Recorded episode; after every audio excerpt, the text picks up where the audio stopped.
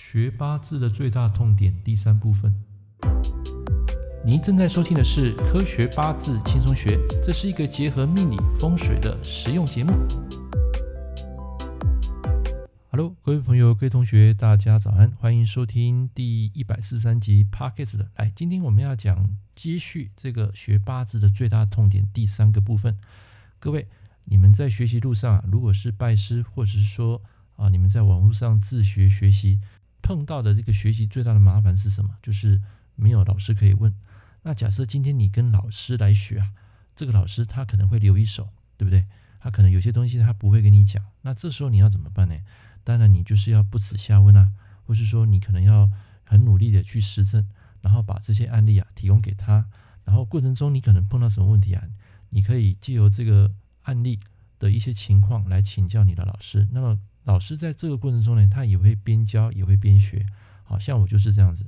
有学生来找我，我一定会义不容辞，然后会去解答他当下所面对的问题。好，我不会就是叫他自己去找答案，不会的。但是我会给他一个提示。好，在这个过程中啊，要怎么样去看出这个人什么样的性格，怎么样的组合？觉得这个过程中啊是比较重要的。再来就是很多人认为说，学完之后不晓得要怎么去用，找谁用啊？很简单啊。这个部分呢、啊，就从你身边的朋友、身边的亲戚啊或朋友啊去找，自然而然你就可以找得到。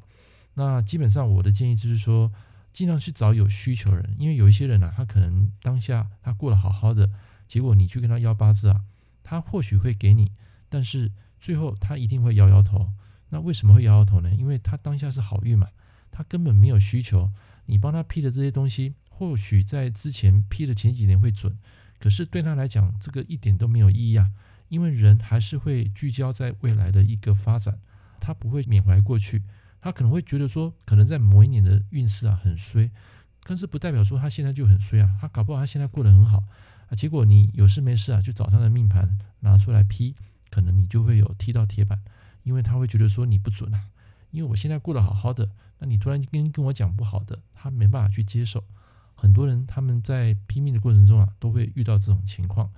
那还有一种情况就是说，有时候你讲完之后，对方他觉得你很准，可是他接下来对自己的未来方向完全抓不到，甚至会没有自信。那这个时候怎么办呢？很简单啊，依照我的经验，一般我们还是要讲一些优缺点，或是说在运势优劣的地方，好的跟不好的你都要一起讲。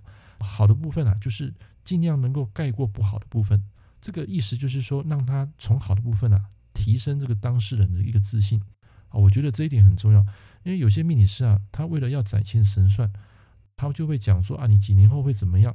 其实这个没有一定会怎么样，因为会根据你当下的一个大运流年来做改变。命理师跟你讲说不好，那你就认为永远都不好。我跟你讲，接下来这个吸引力法则啊，它就会引导你去做这样的一个想法啊，甚至会让你整个每况愈下。所以我觉得说学了八字啊，是要让自己更好，提升自己对未来的这个人生的视野，提升自己能量的，而不是说呃学了八字就是把它当做一个宿命论。我觉得这是一个不太好的一个想法。所以面对像这种最后没有什么自信啊，有一点对人生无望的人，这个时候命理师的角色啊就很重要。你就是要给他一个正向的一个能量，甚至一个回馈，让他当下未来觉得人生充满希望。不管结果到底是好还是不好，可是他当下这个潜意识啊，他已经有希望，他就能够把自己的未来啊过得很好。OK，这是第三个部分。OK，再来就是有学生提到，就是在那个交节气的这个气会非常浑浊，就会很难断得准当下内心人的想法。这个我非常认同，尤其在我们批这个，不管是交节气啊，或是交大运啊，那个气非常浑浊的时间啊。那个人啊，多少都会有一点问题，只是分成这个不一样的问题而已。其实都一样，尤其是在那个月令啊，交这个混浊之气的时候，有时候你很难去判断精准的运势。所以，尤其是在那种客户磁场非常不稳定来找你的时候，通常都会在这个节气交接点，或是在那个大运要换下个大运这段时间啊，很容易会有捉摸不定的一个情况，就是我们讲的混浊啦。还有一种情况就是他来的时候，你很难断得准。为什么？因为有一些第三界的事情呢，它不方便让你知道太多，所以你会讲不出来啊。这是在我们实务上有遇过的，所以这个也不是你的错了啊。所以有时候你批不出来，那很正常啊，因为人在某些情况下会有一些时尚不好的时候，那如果这个客人进来，他的磁场很浑浊，基本上你很难解的。我们都是凡人嘛，不是圣人，所以基本上能够帮助到他当下的问题，然后给他一个自信，给他一条路，他就会非常感谢你了。最后一个问题就是，有同学提到说，这个学术理论啊，经常在变的感觉，这个也不是变啊，这个叫做与时俱进啊。其实我一直认为说啊，比起这个电子产品的折旧率啊，更高的其实就是知识。好，为什么？因为尤其八字这种东西，你会发现，从这个子平八字啊，那么多千年下来，现在有不一样的一个五行八字出来，一般人很难去接受。或者是说，可能在接受之后，又变通一个新的东西出来。五行八字它又往后延伸嘛，就像我的东西，生克合泄，外面的老师只谈到生克合，那这个泄到底又是什么东西呢？那基本上你买我的书啊，慢慢你去学习啊，你就可以得到这个故中的道理。所以这个学术理论呢、啊，本来就会随着你的动态大运跟这个本命一样，会有产生一个变化嘛。